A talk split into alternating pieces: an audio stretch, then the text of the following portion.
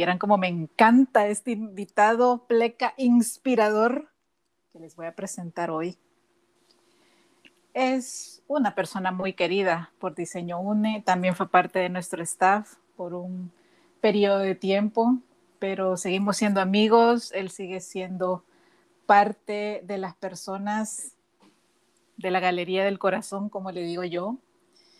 Un joven al que le voy siguiendo la pista, así se lo voy a decir.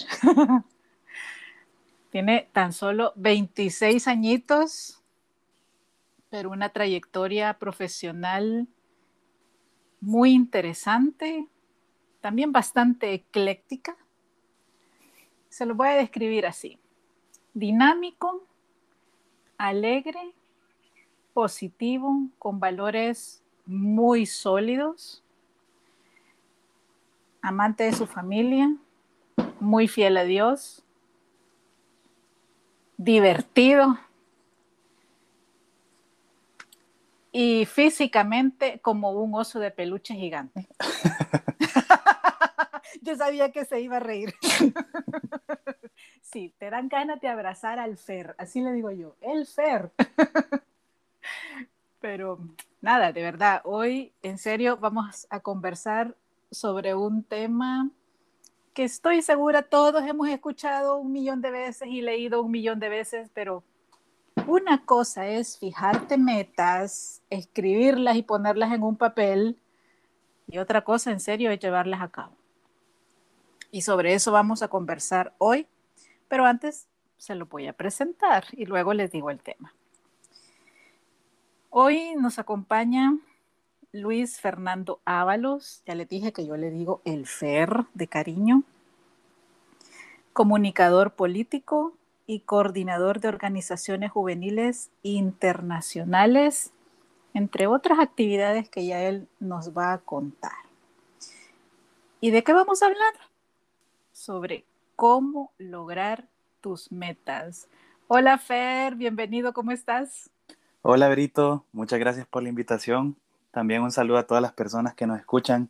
Un placer poder estar en el podcast y poder acompañarte. La verdad es que, como ya te he comentado anteriormente, yo te escucho, incluso desde los primeros capítulos que eran relacionados a meditación y todo a mí me pareció muy interesante y te confieso que incluso he compartido esos capítulos porque hay personas que nunca han tenido la oportunidad de experimentar eh, un momento de relajación o poder escuchar también eh, a personas que, que, han, que, han, tenido una experiencia dentro de la vida totalmente diferente a lo, a lo que estamos acostumbrados aquí dentro del país, ¿verdad? Al, al, tema laboral. Y creo que es una buena manera de poder abrir la mente, eh, escuchar un capítulo de tu podcast. Así que muchas gracias por la invitación y aquí vamos a estar hablando un ratito. No, gracias a ti, Fer, de verdad, por disfrutar los capítulos. De verdad, gracias por compartirlos. Eh, qué rico que te sirvan las meditaciones y también todo lo que con otros inspiradoras, inspiradores e inspiradoras compartimos a través de, de Unidos por el Diseño. Y bueno, comentándoles a todos más sobre ti, como ya les anticipé, yo le voy siguiendo la pista al Fer. Lo he visto crecer, lo he visto también a veces frustrarse por diferentes situaciones laborales se lanzó a nadar con tiburones.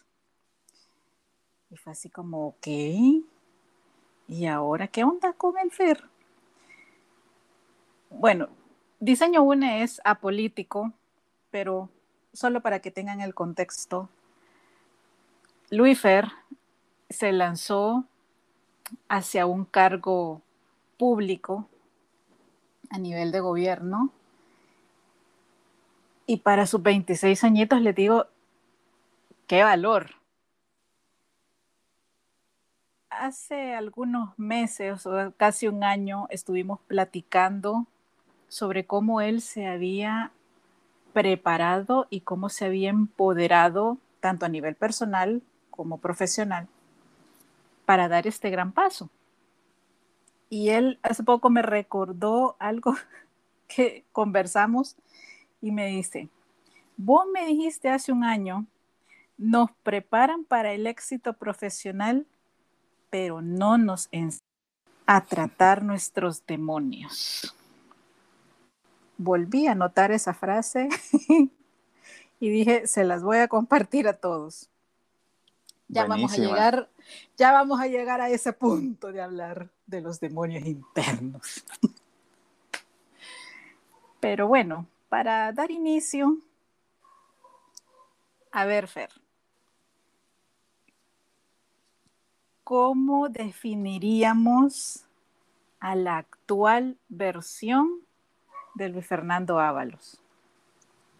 Perfecto. Mira, cuando, cuando me comentaste sobre el tema de, de definirme de manera actual, me pareció un reto porque es bien difícil verse uno mismo, ¿verdad? Ver que está, o sea, mejor dicho, saber dividir quién has sido sobre quién ahora sos y, y quién puede ser. Entonces, cuando, bueno, Ver y yo tenemos aproximadamente, si no me equivoco, cuatro, casi cuatro años de conocernos, o un poquito más, o menos, pero por ahí va la cosa. Y, y pues si, si tenemos más o menos cuatro años, quiere decir que cuando yo la conocí yo tenía 22 años probablemente. Y,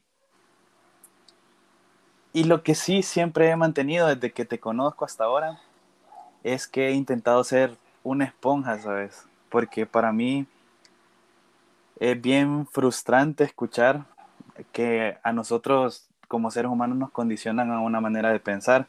Y es que, por ejemplo, dicen de que la mejor edad, que es cierto, científicamente está comprobado, para aprender y que absorbas todo, es la niñez.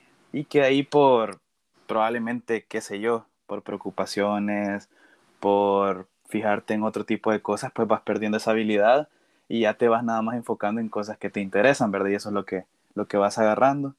Pero para mí eso es un, un issue, ¿sabes? Interno, porque creo que es el mejor momento para aprender, ¿verdad? A veces es mejor quedar de tonto una vez que, que quedarte siempre con la duda. Entonces, a mí, a mí la gente que, que comparte más tiempo conmigo sí me, sí me hace chiste porque si yo algo no lo sé en el momento, no te voy a responder como que lo sé, pero intento buscar la forma, el qué, lo, lo googleo pues de un solo, o veo qué hago para, para no quedarme con esa duda, o, o, de lo que alguien me ha dicho, no quedarme con esa versión, porque a veces es mejor absorber de diferentes lados, ¿verdad? Entonces, si algo me caracteriza ahora es que intento tomar diferentes fuentes, sobre todo pues por el rol en el, el, el, el ámbito en el que yo estoy, que es el político.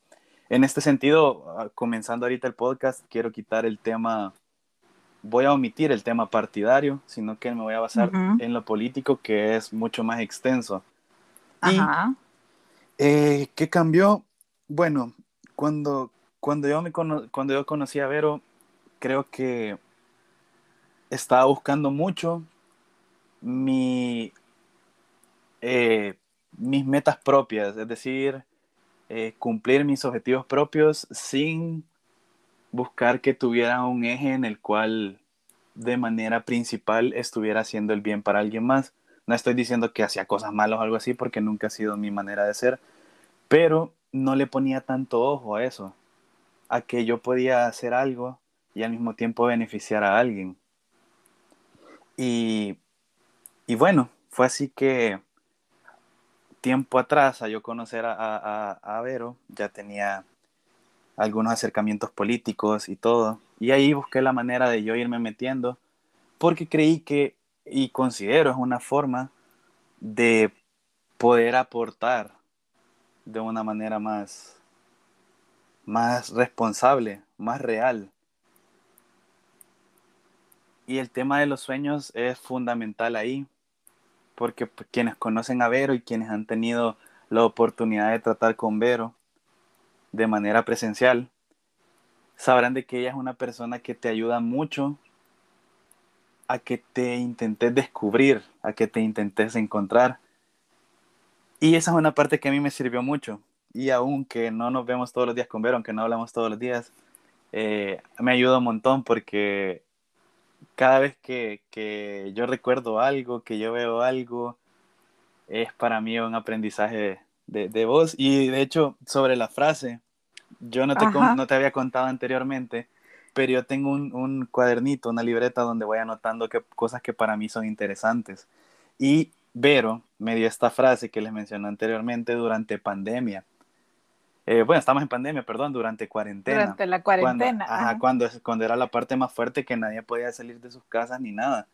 Y yo la tengo anotada aquí y dice, nos educan y nos enseñan a acumular logros, pero no a solucionarnos a nosotros mismos. Imagínate, o sea, yo creo que no estabas consciente de lo que me estabas diciendo, pero qué fuerte. O sea, creo que te salió del corazón y no te diste cuenta de, la, de, lo, de, la, de lo grande que era esa, eso que me estabas diciendo y es real. Entonces, ¿qué ha cambiado en mí? Ahora intento anteponer sobre todo lo humano el tema humano yo lo antepongo a todo lo que hago.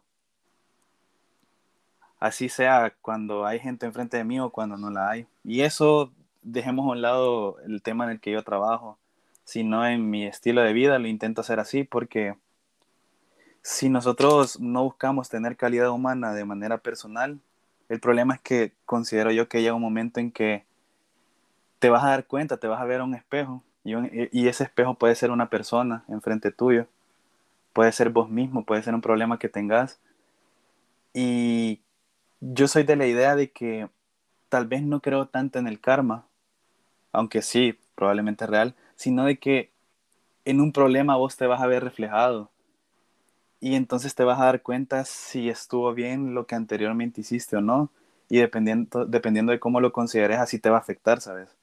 Y eso en el tema profesional, en el tema de la vida personal, y en todos los ámbitos. Entonces yo ahora me rijo más por eso, más que por buscar un éxito económico, que en este país, en El Salvador, pues es bien necesario. Y en todo, en cual, la verdad es que todos buscamos una calidad de vida buena.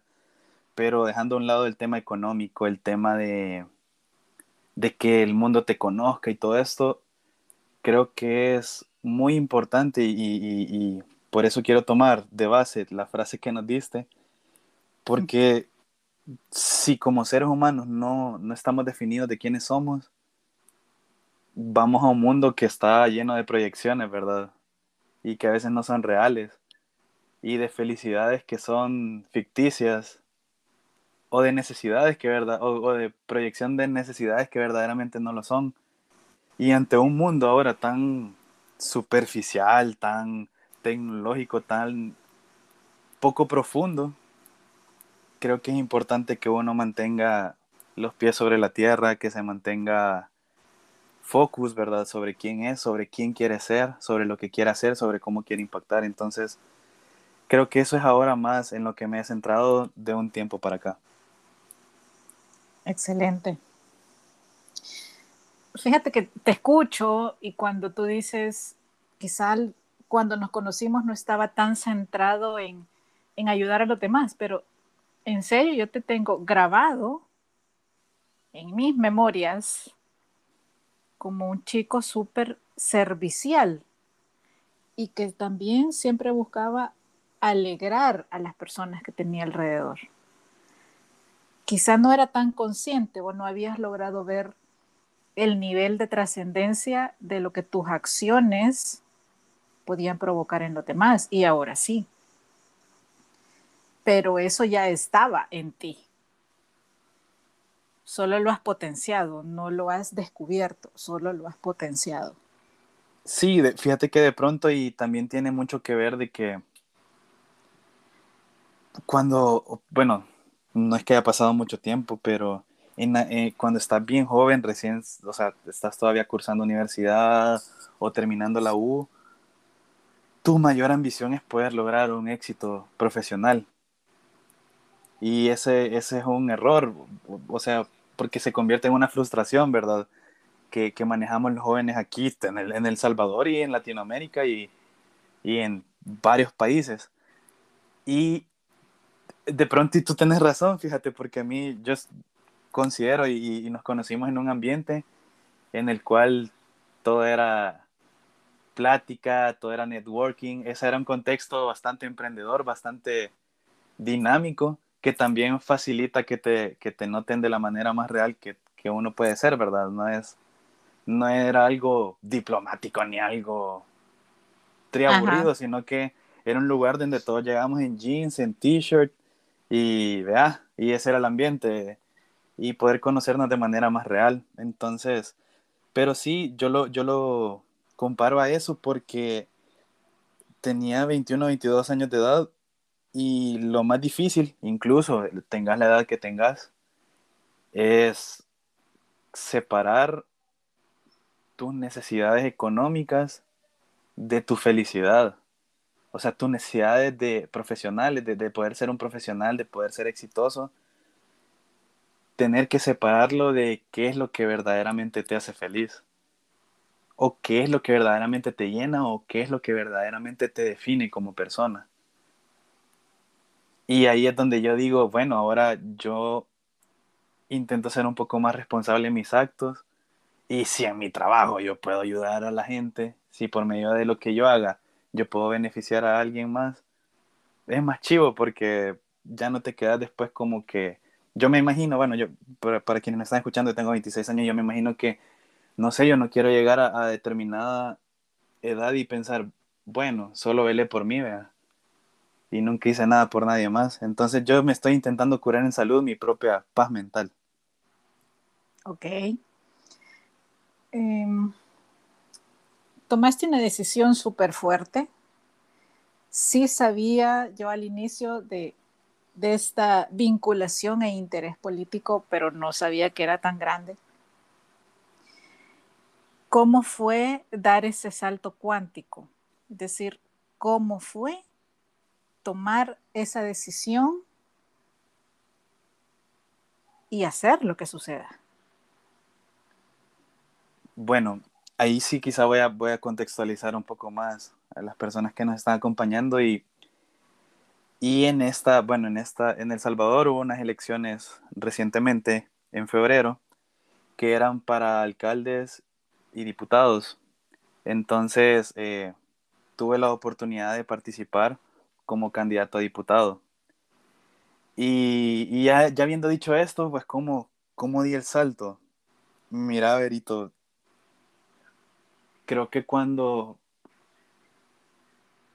no voy a hablar sobre qué hice yo, porque la verdad es que no, no va al caso. Pero a veces yo como persona que soy espiritual, creo de que todos estamos llamados a hacer algo siempre depende mucho de lo que nosotros hagamos y no, pero definitivamente que como dicen, vea que cuando el golpe es tuyo, ni aunque te quites, mm. Y cuando no lo es, ni aunque te pongas. Entonces yo creo que es un poco así la cosa. Yo no sé si en alguna oportunidad te pude contar a ti, pero si no, yo desde que tengo 18 años tenía un interés político Tenía el interés de poder ser diputado. Y eso yo no recuerdo si te lo conté. No, la verdad es que el vínculo se da por, por porque mi papá siempre me inculcó eh, poder aportar en, la política y todo. Entonces, él nunca tuvo nada directamente que ver con la política, pero siempre que yo que, que había que influir, que había que incidir. Y entonces a mí me quedó eso cuando yo tenía 18 años. Y fíjate que cuando ya yo cumplí 24, 24, 25, bueno, entre 24 y 25, hubo alguien dentro de, de, una institución política que me dijo, sin que yo le contara nada, me dijo, mira, por medio del trabajo te, te hemos visto de que está, de que vos sos bien participativo, que colaborás, que sos servicial. Mira, en todos los trabajos te dicen casi que eso. Y lo digo por los jóvenes, por los jóvenes que, que nos estén escuchando. Creo que a todos nos dicen eso. Pero no te lo crees hasta que eso rinde un fruto. No te lo crees hasta que verdaderamente te ofrecen algo más allá que decirte, sos servicial, sos bueno, sos educado, sos lo que seas. No te lo crees hasta que eso se materializa. Y esta persona me dijo, mediante, la, mediante nuestra filosofía nuestra forma de pensar creemos que necesitamos que una persona como vos se postule. Yo tenía 24 años, cumplir 25 iba, y la verdad me dio un gran temor, porque no es lo mismo decir yo quiero ser tal cosa a que ya lo tengas enfrente, de ni modo, te tengas que tirar al agua. Ajá. Pero esa persona que me dio ese empujón de decirme deberías de, hizo la, también la, la buena acción de que como no me miraba que yo hablaba, me empujó. Después de eso, esta persona curiosamente desapareció en todo mi entorno. Es un gran amigo, pero ya no, ya no, no está en ese entorno ni nada.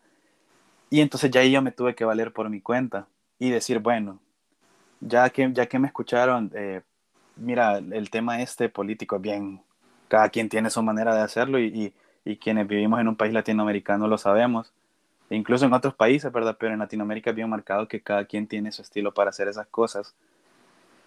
Y yo me decidí porque vi también que el entorno en el que estaba era sano, era limpio, si no, no me hubiera aventado. O sea, ¿quién se va a aventar a una piscina sucia, verdad? Y eso, eso, eso me ayudó un montón. Creer y considerar que, que, era el momento para poder lanzarme. Que si existe un momento perfecto, mira, nunca lo existe. No lo hay porque uno lo genera. Y si tú crees que el momento no es perfecto, probablemente no lo va a ser porque ya estás, ya estás mentalizado a que no. Así que yo decidí aventarme y, y, en este libro que te digo que tengo frases, que por cierto es una libretita que, un recuerdo que una vez me diste hace un montón, en esa libreta ya anoto frases y cosas así, dice que, que a veces vale más moverse sin saber hacia dónde vas que quedarte esperando a, a llegar a algún lugar, ¿sabes? Entonces eso hice yo. Dije, bueno, me voy a mover con todas las incertidumbres que tenía dentro que, que, experimentamos todos los que nos estamos aventando algo nuevo o los que nos vamos a aventar algo nuevo, decidí tirarme. El reto dentro de eso es que, pues, no sabes cómo te va a ir, ¿verdad? O sea, tú no puedes decir, me va a ir bien o me va a ir mal, y si me va mal, ya nada sirve, y si me va bien, no, no podemos trabajar bajo esa mentalidad. Y yo solo decidí ser dócil, en el sentido de que dejarme llevar por señales. Me, me, me lancé también porque antes de que me dijeran, para suerte mía, yo académicamente ya me estaba preparando para, para temas políticos, porque me gustaba. Entonces, si yo no me hubiera considerado de que al menos tenía ya las nociones de, de, de ese campo, no lo hago. Porque también dentro del tema de los sueños que tenemos, las metas que tenemos, considero que tiene que ir adentro ser ético, ¿verdad? Y, y también, pues sí, la ética lleva que, cuando estás en servicios públicos, o sea, en, un, en, algo de servicio público, pues que le puedas dar lo mejor a la persona. Incluso eh, lo ves en cosas tan chiquitas como en la caridad.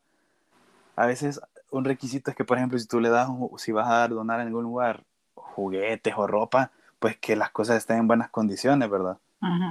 No le vas a dar algo, pues qué sé yo, una prenda con, con agujeros, con hoyos, y, y, si no es algo que ni tú mismo te pondrías.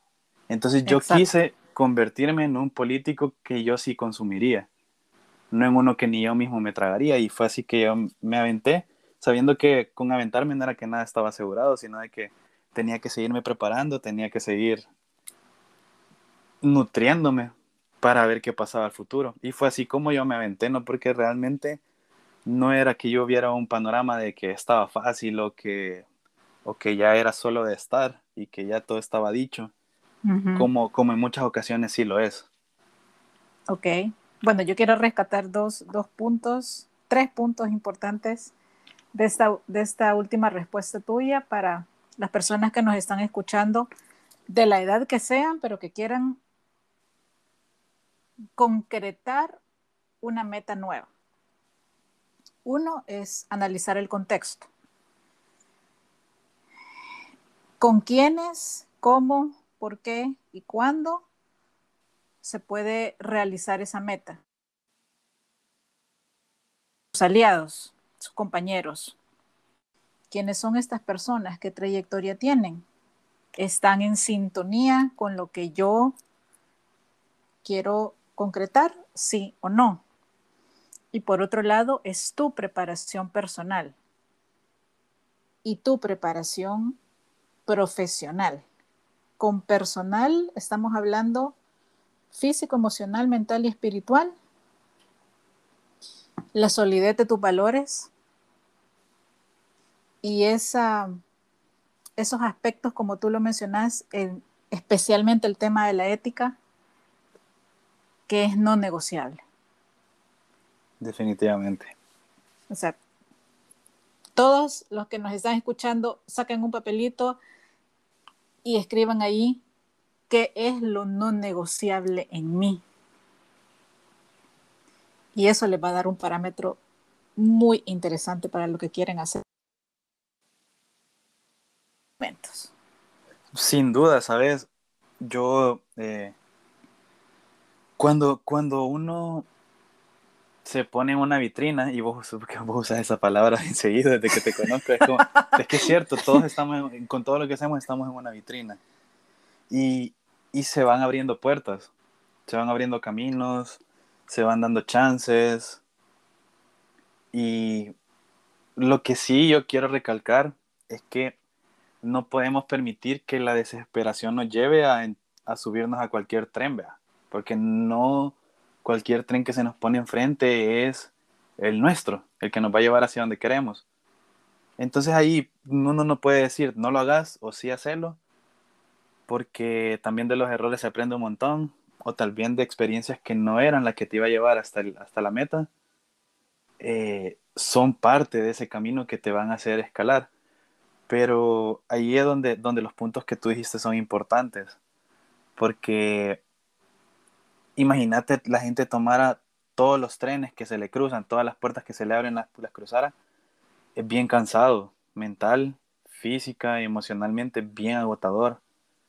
Pero también ponete en la otra parte de que no abrieran ninguna puerta. Entonces no vas a ir a ningún lado, ¿verdad? Entonces ahí es donde uno tiene que saber qué guerras pelear, qué cartas usar, o más bien intentar manejarlo de la mejor manera posible, porque manera perfecta no hay. Tiempo perfecto, por lo menos humanamente creo que no lo hay. No hay un humano que te diga ahorita, que, o sea, esa precisión en pocas situaciones creo que se dan y pocas personas la saben manejar. Así que a nosotros como humanos, eh, imperfectos, pero sí magníficos que somos, nos toca intentar adivinar con lo que aprendimos hacia dónde tirarnos. Pero sí que eh, lo digo más que todo por el público que se está viendo como en, o que se va a abrir, empezar a abrir un camino de oportunidades, pues no todas son las mejores, pero tampoco no nos podemos quedar con los brazos cruzados y ver qué pasa. A veces si un camino no, no se nos da, nosotros tenemos que irlo haciendo también. Sí, mira, aquí yo lo resumo con, con esta también frase ya muy conocida de adiós rogando y con el mazo dando, ¿verdad? Cabal. O sea, eso de solo ponerme a rezar y, entonces en algún momento Dios me lo va... No, es 50 y 50. Bueno, avancemos en, en esta entrevista con, con Luis Fernando Ábalos. A ver, Fer, ¿qué aspecto de tu personalidad dejaste de lado o fortaleciste para empoderarte. Eso por un lado. En otras palabras, ¿a cuáles de tus demonios te enfrentaste? Ah, qué buena pregunta, fíjate. Este, mira, cuando uno quiere algo, ay, quiero, y ahorita medio camino quiero resaltar de que, que estemos hablando ahorita no quiere decir de que todas las metas están cumplidas. Tampoco, ¿verdad? No quiere decir de que, pues, ni que fuera, quién sé yo, Elon Musk, que ni él tiene sus metas cumplidas. O Jeff Bezos, vea, todos estos eh, personas que son de admirar. Pero sí que es importante también, y como, y como en dichos populares, ¿verdad? O sea, que uno tiene que disfrutar el camino y, uno tiene que ir identificando el camino. Mira, regresando al tema de los demonios o de aspectos personales, cuando uno sabe a lo que va en el sentido de a qué entorno se está enfrentando, es decir, imagínate un atleta, ¿verdad? o u otro ámbito, pero creo que el, más fácil es el atleta porque aunque no todos somos atletas, lo logramos entender un, entender un poco mejor. Si un basquetbolista, futbolista o lo que sea se está preparando para jugar una liga, tiene que dejar ciertos, ciertos, mm, no malos hábitos, pero hábitos que no le sirven a él para su objetivo. Porque, qué sé yo, que, que te comas una pizza, una hamburguesa o algo así, de pronto a otra persona no le afecta. Pero a alguien que quiere ser atleta, sí. Atleta de alto rendimiento. Cabal. Sí, sí, claro, claro, definitivamente. depende mucho de tus objetivos, porque por ejemplo es Michael Phelps, o sea, sus su metas eran, no, no recuerdo si es 5 mil, no, 5 mil, no, creo que eran como de entre 5 y 10 mil calorías diarias. Entonces tenía, podía comer toda la chatarra que quisiera. Cada quien somos personas diferentes, con procesos diferentes, aunque querramos ir hacia el mismo lado. No somos las mismas personas porque de pronto y en el caso mío, que era un entorno político, yo ya tenía definido qué era lo que quería, en el sentido de, o qué es lo que quiero.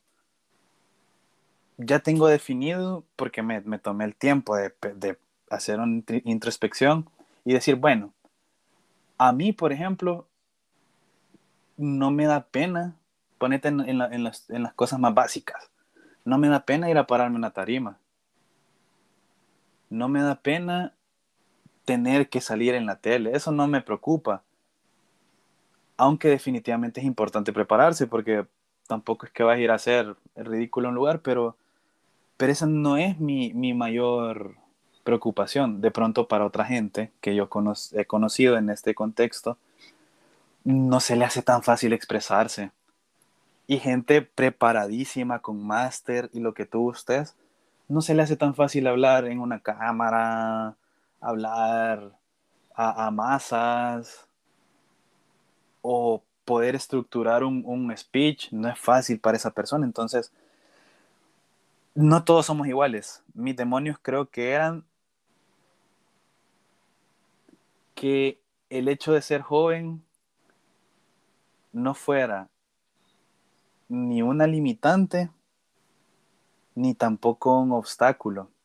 ¿Y por qué lo digo? Porque a veces como jóvenes nos queremos comer tanto al mundo que no nos detenemos a pensar en, en de qué forma podemos ahorrar más energía, en de qué forma podemos si, si vamos a dar un golpe, darlo bien, vea, sino que nos tiramos, como hay mucha energía, nos tiramos a dar el montón de golpes y a veces no le damos a donde, queremos, donde queremos a nuestras metas, ¿sabes? Por no saber enfocar. Exacto. En ese sentido, que mi energía de joven no me ganara, o a veces eso mismo, yo no digo que la edad sea sinónimo de madurez, al contrario, o sea, puedes tener la edad que sea y que tengas y ser un inmaduro o viceversa pero, pero que la edad no fuera, que mi juventud no fuera una limitante en el sentido de que también tú estás en un entorno político y, ya hemos visto los salvadoreños, y me imagino que en otros países pasa, que porque vos estás muy joven, ¿verdad? Que no se te tome en serio también. Ajá, no se, no se te tiene fe, se cree que porque sos joven no, no vas a lograr a enfocarte. Hay un montón de, de, pensamientos diferentes hacia eso. Entonces no quería ser como que tener mucha energía y regarla, pero tampoco quería que ser joven fuera sinónimo de ineficiencia. Ese era mi principal demonio mental porque el es, es, lo más importante para mí, como te lo digo, el tema mental, emocional, en lo que tú hagas, en lo que tú hagas la mente y las emociones son importantes. Si no, vámonos a ver los videos de estas mamás que cuando su hijo está en problemas, hasta carros levantan. Entonces, si tú estás mental y emocionalmente bien, te vas a poder desempeñar mejor en todo lo demás. Sí, lo que pasa es que cuando estamos centrados tenemos una capacidad mayor para tomar decisiones efectivas, porque no son por impulso. Cabal, o sea, vaya, imagínate yo, a mí, me gusta mira, a mí me gusta hacer de, un montón de cosas, pero me gusta salir, me gusta ir al cine, ya nos hemos tomado hoy un café. Eh, yo no soy alguien que, que, te diga, vamos a alguien que te diga, no, que no sé qué. Pero otro demonio era de que al estar en tema político, de alguna manera estás a la vista de la gente, ¿verdad? Aunque vos creas que no te conoce, aunque vos digas, no, si yo no soy nadie, pues, pues probablemente vos sientas así, pero hay alguien, aunque creas que sos la persona más, qué sé yo, sencilla, básica y lo que sea, pero hay alguien que te está viendo. Hay alguien siempre, que te está viendo. Siempre hay alguien que nos está observando, siempre. Ya sea, ya sea para admirarte o para juzgarte.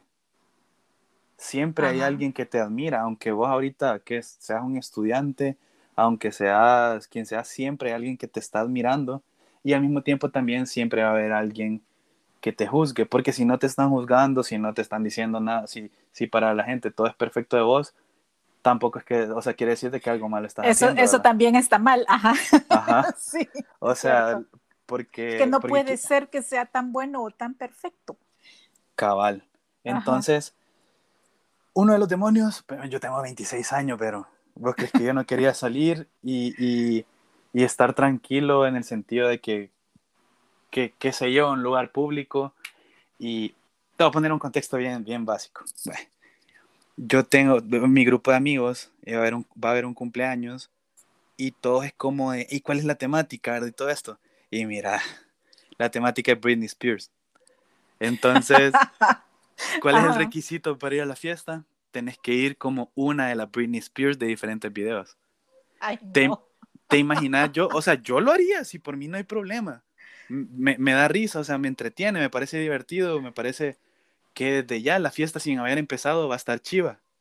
Porque ya, va, ya uno va con, la, con el morbo de ver cómo va a ir cada quien.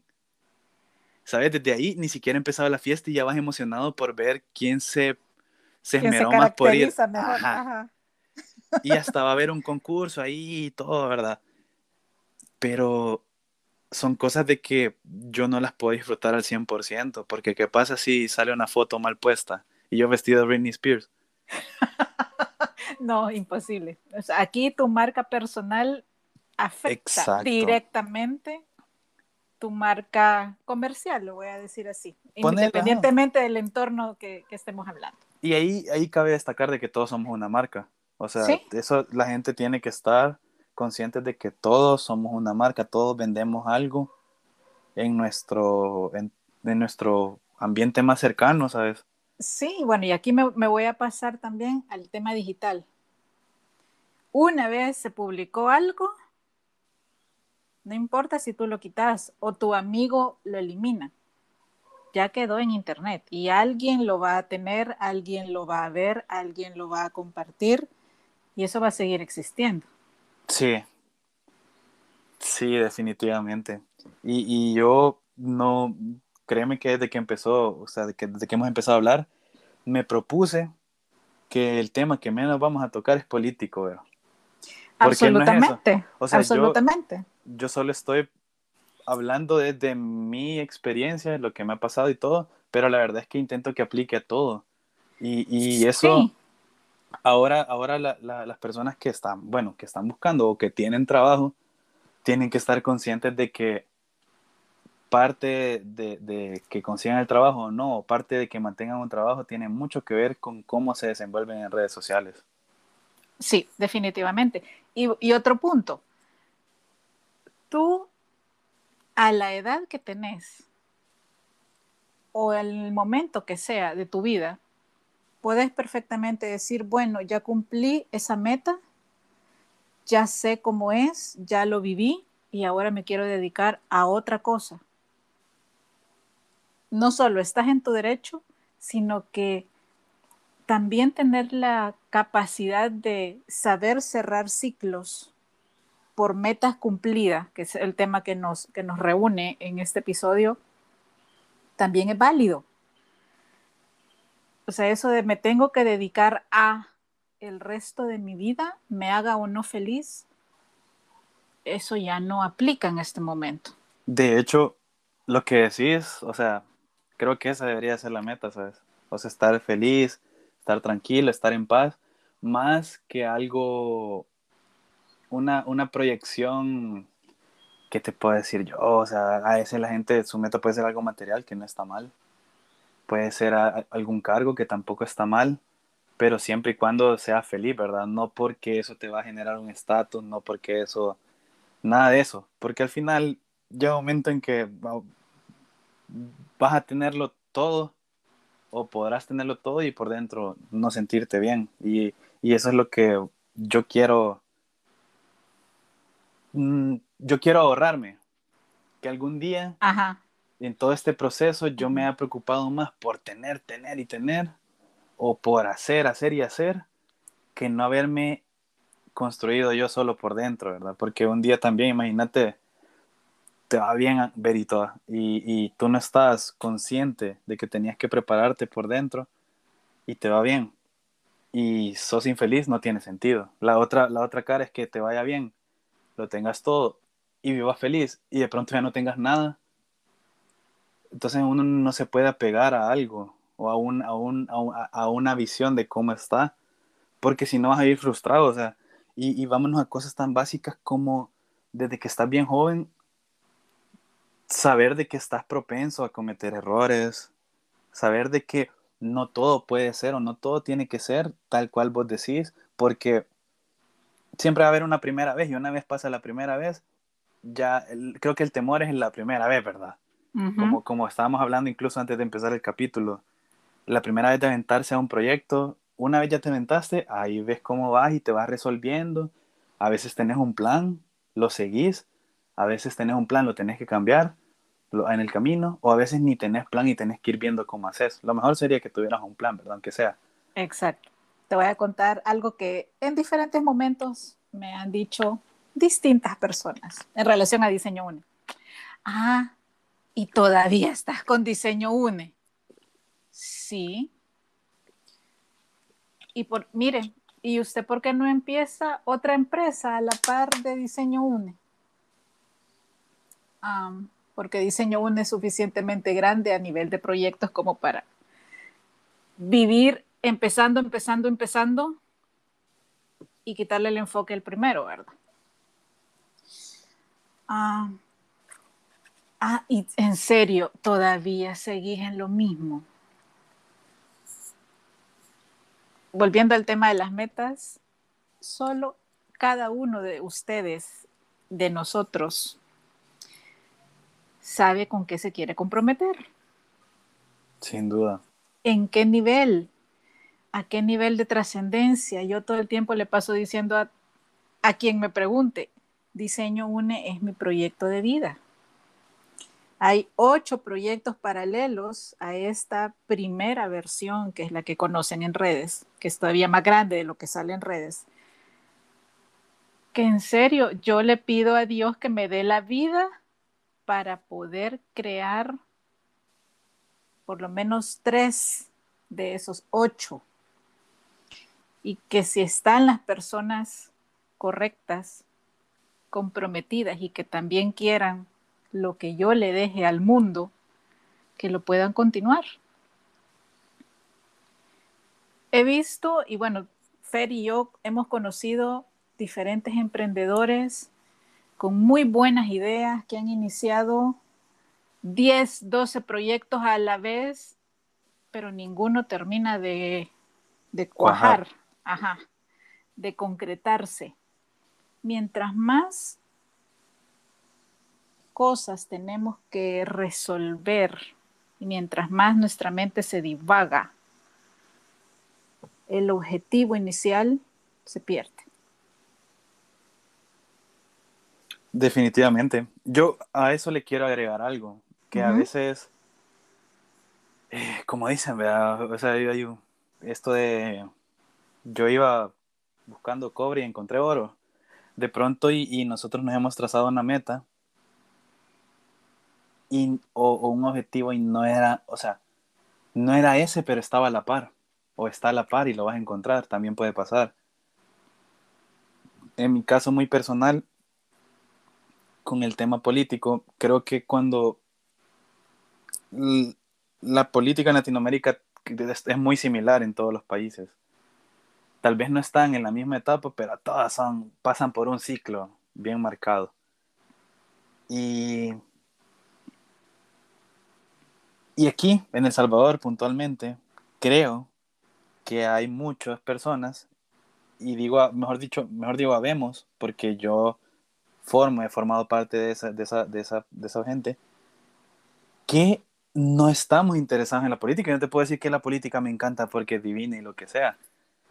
Pero, pero para darte un contexto, yo, yo cuando em, empecé en esto, como política lo, lo definía como dos, tres cositas que podía ser. Ah, tenés un cargo público, eh, ya sabes que ahí entra el presidente, entran los diputados, los gobernantes, alcaldes y todo esto.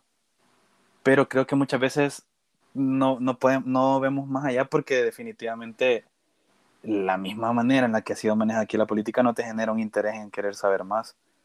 Hasta que ya estás adentro, tal vez, si es de tu interés, vas y buscas un poco más. Y me di cuenta de que nosotros, la política, solo la, la, la convertimos en algo de bandos. O sea, en algo de, y aquí más popularmente de partidos, ¿verdad? Políticos. En el camino yo descubrí también de que mm, es, ese tipo de, no es la única manera de hacerlo. También hay otros entes políticos que no están directamente influyendo en temas de los gobiernos y todo esto, sino que son contralores, están regulando, están poniendo el ojo, o están aportando sin necesidad de tener nada que ver ni con un partido, ni con el gobierno, ni con alguien de ese tipo de poder, sino que hay, gente que es reguladora, como en todo.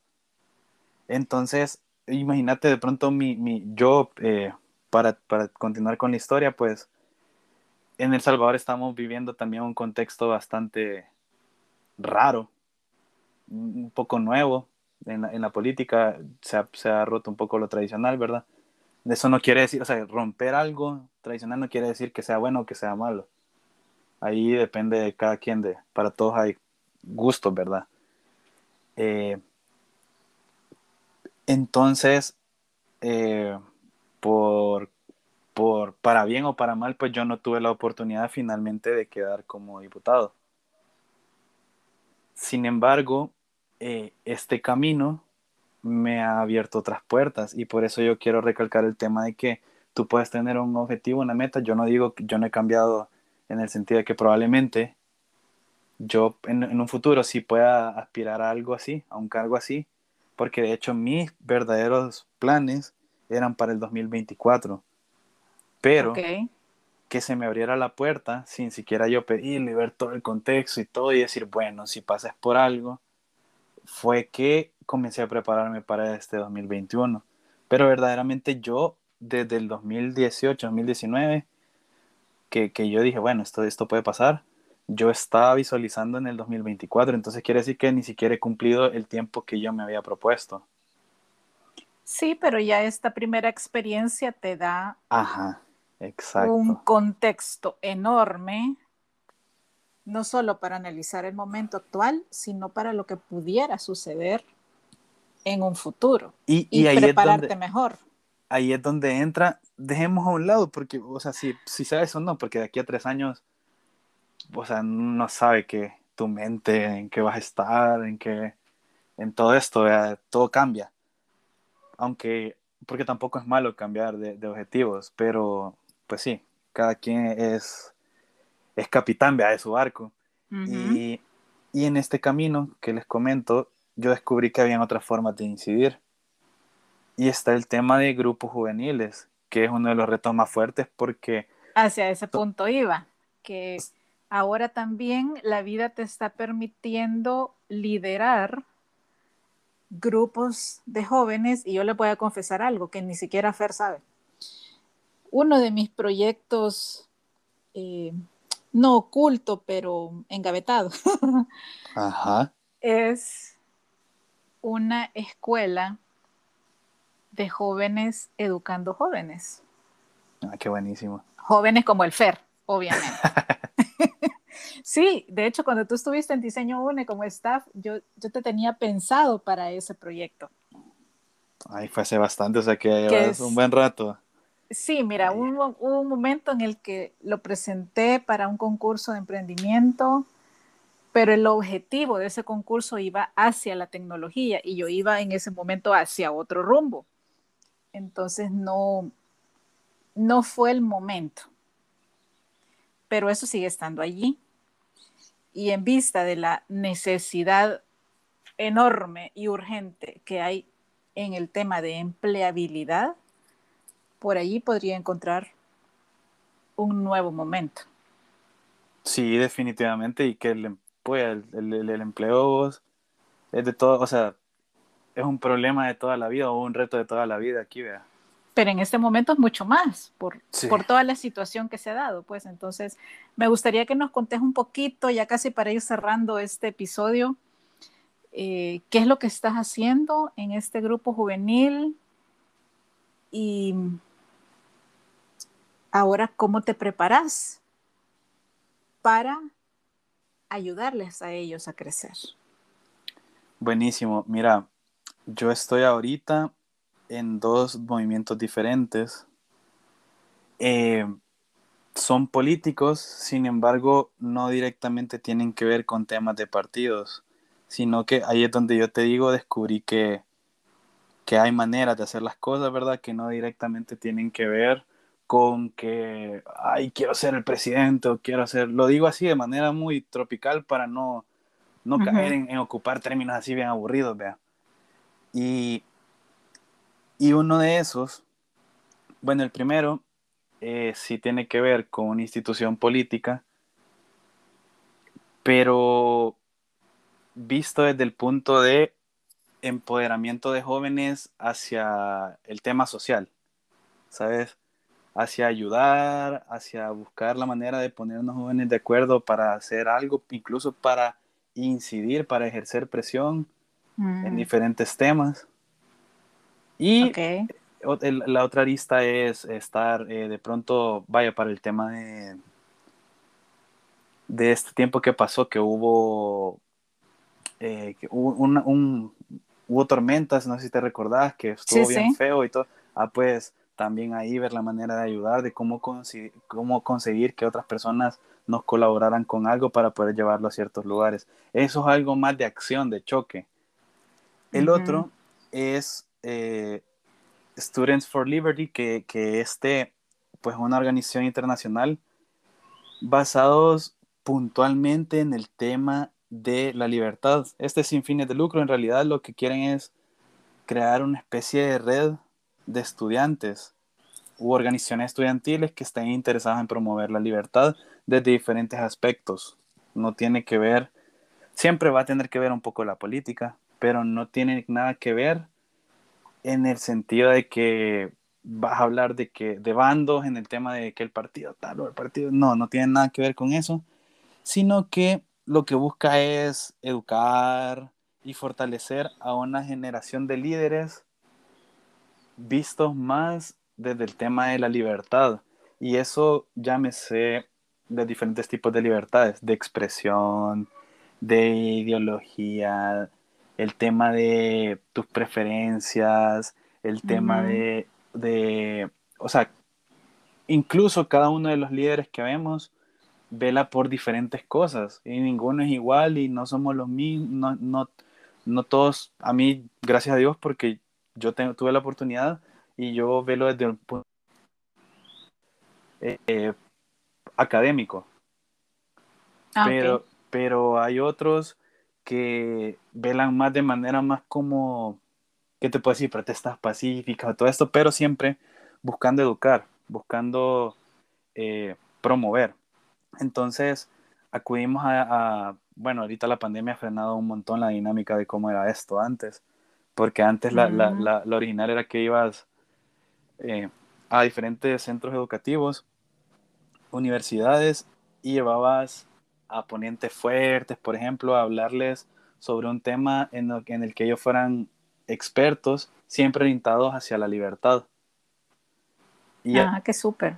Ha cambiado un poco siempre ahora lo hacemos de manera virtual, hacemos otro tipo de, de pronto hacen talleres, de pronto hacen diplomados también, que son procesos más, más grandes que un taller y que terminas certificado en, en, en algún conocimiento. Y, y, eso lo vengo haciendo desde un poco más de un año en, en ese, en ese movimiento. Todo es bien reciente, eh, pero, pero lo digo con toda la libertad porque yo quisiera decirles, llevo 10 años en esto, pero no es así. O sea, tengo, tengo 26 años y, y, la verdad es que en, un lapso de 2, 3 años que he estado intentando trabajar en, diferentes cosas relacionadas a la política, es que gracias a Dios se abrieron unas puertas que espero poder sacar lo mejor de ellas, aprovechar y también eh, hacer algo bueno con eso. Como les dije en un inicio, mi primer enfoque era profesional y de ahí se, se transformó en algo en lo que si yo puedo ayudar, si yo puedo empoderar, si yo puedo educar, si yo puedo hacer algo para alguien más, pues va a ir mucho mejor. Fíjate que estamos en actividades similares. Eh, yo soy ya por tercera ocasión mentora de la Escuela para las Jóvenes Líderes, de la Escuela Superior de Economía y Negocios ESEN aquí en el país. Buenísimo. Y es, somos un grupo de mujeres profesionales, el mínimo son dos años de trayectoria profesional y el deseo de servir, de ayudar. Eh, somos mentoras única y exclusivamente de una niña por un lapso de tres o cuatro sesiones, que es una hora ah, cada sábado, en este caso. También originalmente era presencial. Yo en serio les, les digo, adoraba poderle diseñar cada sesión a mi niña porque yo llegaba con colores, con tarjetas de colores, con, bueno, le, ilustraba prácticamente la temática que hubiera para ese día, un día que, que llegué hasta con lentes de realidad virtual. Así. Mm. Ahora la sesión es en línea, obviamente, pero afortunadamente la creatividad me es suficiente como para que también hayan recursos diversos y que no solo estemos conversando y toda la temática principalmente va hacia autoestima, empoderamiento y una orientación vocacional. Así que maneras de ayudar hay muchas. Siempre hay. No, y lo importante es pues ser valiente, ¿sabes? Animarse a hacer algo, porque a veces queremos tener todo el carro ya construido, ¿verdad? Para movernos. Y, a nosotros, eh, emprendedores, a jóvenes, a estudiantes, no siempre vamos a tener todas las herramientas para empezar. Y no podemos esperar a tenerlo todo para empezar, sino que hay que armarse un poco de valor siempre medir el panorama, ¿verdad? o sea, estar decidido de que nos vamos a tirar, porque nos vamos a tirar, nos vamos a tirar. Solo hay que ver a dónde vamos a ir a caer, porque tampoco es que, vea, no, es la, intención no es lastimarnos, ni, ni frustrarnos, ni herirnos, ni nada de eso. Pero sí tener el valor de saber de que, que hay que aventarse, hay que aventarse, así sea el proyecto que, que, todo, que cada quien tenga, la meta que cada quien tenga. Si no nos armamos de valor es bien complicado y nunca nadie se ha arrepentido de, ser valiente, y eso no lo digo yo, sino que, que, es una frase de las que tengo en este libro que un día te voy a enseñar, que, que de hecho vos, vos, me regalaste la libreta y yo, es tan bonita la libreta, para quienes están escuchando, es tan bonita que no hallaba en qué ocuparla y yo no la quería usar, pero sabía que, que le, voy a contar de, de, dónde es esa libreta. Esa libreta, mientras el FER eh, fue staff, yo tengo Así, una de las cosas no negociables de Diseño UNE y conmigo es que si yo tengo la oportunidad de viajar, sí o sí, mis papás y el staff tiene que tener algún recuerdito de mis viajes. Y esa libreta que Fer tiene es del Planetario de Medellín, que yo también la tengo casi intacta. es que no dan ganas de usarla, es súper bonita.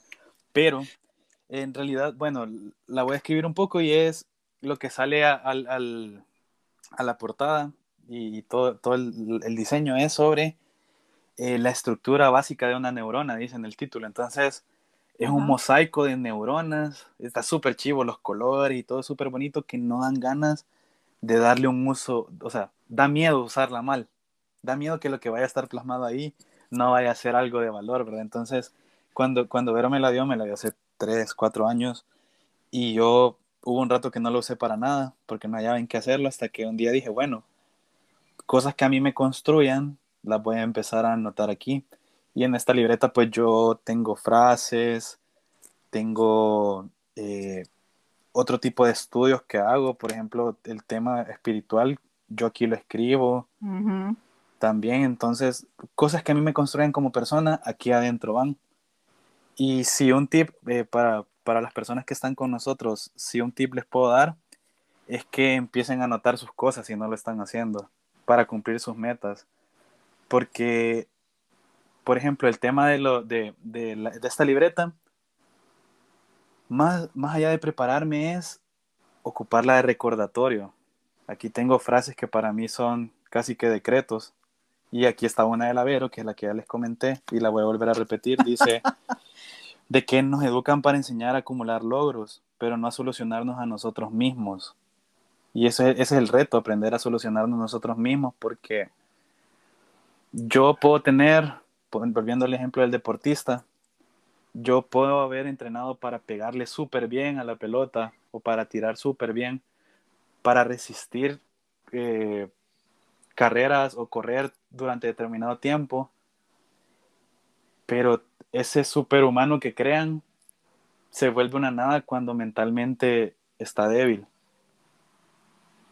cuando, cuando no está preparado, cuando le gana el miedo, cuando le gana la frustración.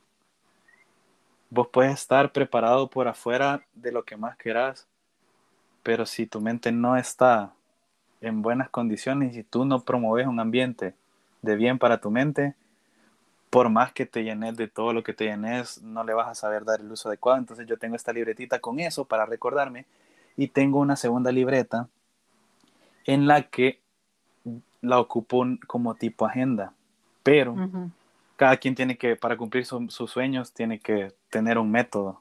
Y mi método, el que más me ha funcionado, es no solo tener una agenda en la que voy buleteando las cosas, porque a veces así no logro identificar. Si las puse en un orden, yo voy a irlas cumpliendo por orden y no es ese mi objetivo, sino de que poder dividir en, en diferentes espacios la libreta, en los cuales unas tareas son de importantes y que las tengo que hacer ya y todo. Otras son importantes para mí, pero no son necesarias. Otras solo son un recordatorio que probablemente no es ahorita importante y tampoco es necesario que lo termine. Y de esta manera también uno se puede ir ordenando. El orden también es, algo fundamental para poder cumplir tus objetivos. Así es. Bueno, más claro que esta respuesta, vuelvan a oír el podcast y tomen sus notas. Como se dieron cuenta, no hay un ABC, pero sí hay aspectos relevantes, como lo acaba de decir Fer, no lo voy a repetir porque mejor no lo pudo decir él. Fer, ha sido un placer conversar contigo. Gracias de verdad por compartirnos tu experiencia, tus logros, todo lo que has construido en el tiempo que tengo de conocerte. Sé que nos falta ver muchísimo de ti. Siempre será un gusto tenerte en Unidos por el Diseño. Y pues te mando un fuerte abrazo y un fuerte abrazo a todos ustedes que nos escuchan en cualquier lugar del mundo. Muchas gracias, Berito, y también gracias a todas las personas que nos escuchan. Eh, definitivamente, ya hemos hablado de un montón de cosas y para cerrar, lo más importante es también estar convencidos de que somos capaces. Y si no lo estamos, pues encontrar la forma de, de, creérnosla porque el primer, la, primera, la primera persona que nos va a hacer fuerte, la primera persona que nos va a debilitar somos nosotros mismos somos nuestro mejor aliado y a veces nuestro peor enemigo. Así que muchas gracias y pues espero disfruten el episodio. Gracias, gracias a todos, gracias Fer y nos escuchamos